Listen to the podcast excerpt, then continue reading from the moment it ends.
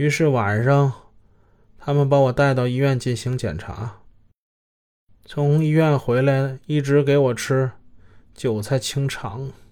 姓杨的大发雷霆，拍桌子砸东西，大声的骂，说我一定要把内奸找出来，一定不放过这些内部败类。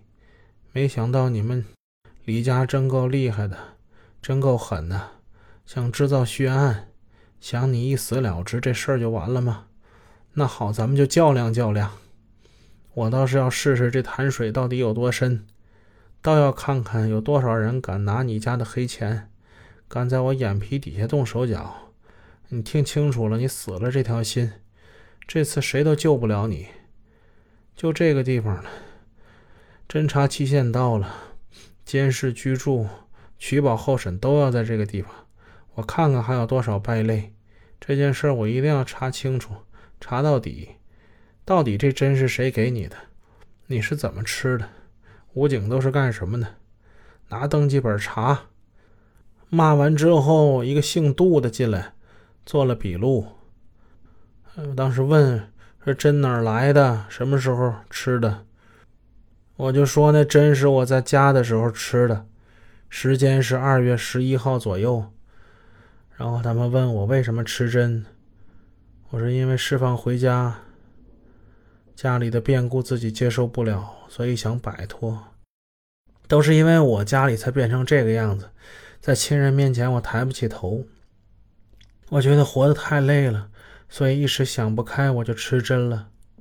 然后他们又问我说：“你吃了几根？”我说：“我吃了七根儿。”然后他们又问哪儿拿来的针，我说：“我们家床头柜针线盒里。”然后他们又问我：“那你愿意配合我们把针取出来吗？”我说：“我愿意。”我之所以说我是在家里吃的针，是不愿意这件事儿牵连看管我的武警战士，所以我只有撒谎了。因为这些孩子年底就要退伍了。当我吞下针的第二天，我就问了其中一个武警战士，我就问他们：“我说我怎么了？你们会受处分？”然后武警战士说：“说如果你的生命有安危，你有什么事儿的话，我们就会受到处分。执行这样的任务，不发生意外，我们都会立功。但是如果……当时我就心里特别后悔，因为我的事儿已经有很多人为我受牵连，这几个孩子不能让他们再受牵连了。搜身的也会受处分，我更怕那姓杨的。”会加倍迫害我家人，又冤枉我家人买通了谁谁谁。以上文字来自于二零零六年十二月二十五日临汾市中级人民法院法庭庭审记录，二零零六年临刑出自第一百零二号卷宗，李慧自述，还有李慧二零零七年七月十六日刑事上诉状。李慧彻底崩溃，是因为他从刑警杨生庆嘴里得知，父亲、大姐、哥哥都已经被关押，只要李慧对案件有个交代，就会尽快给父亲办理取保候审。听到这番话，我当时心如刀绞。大姐是家里的顶梁柱，我哥是家里唯一的传后人。这下真是塌了天了！我从杨处的话里判断，我妈应该是病倒了。爸爸现在跟我一样受人折磨，他老人家怎么受得了呢？我真的是祸害！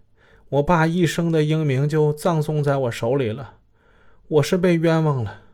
我冤死的无所谓，只要能保住家人平安，我无路可走，没有时间让我选择。只有承认自己杀人了。第三个出现在法庭的是董云，在公安局干过刑侦的董云一下子就显现出了超出常人的机敏和智慧。他除了向法庭陈述自己遭到了刑讯逼供之外，还提供了相关责任人和证人的姓名。我于二零零六年二月十四日被刑拘，关押在临汾市。皇城绿苑度假村宾馆一楼一零五号房间。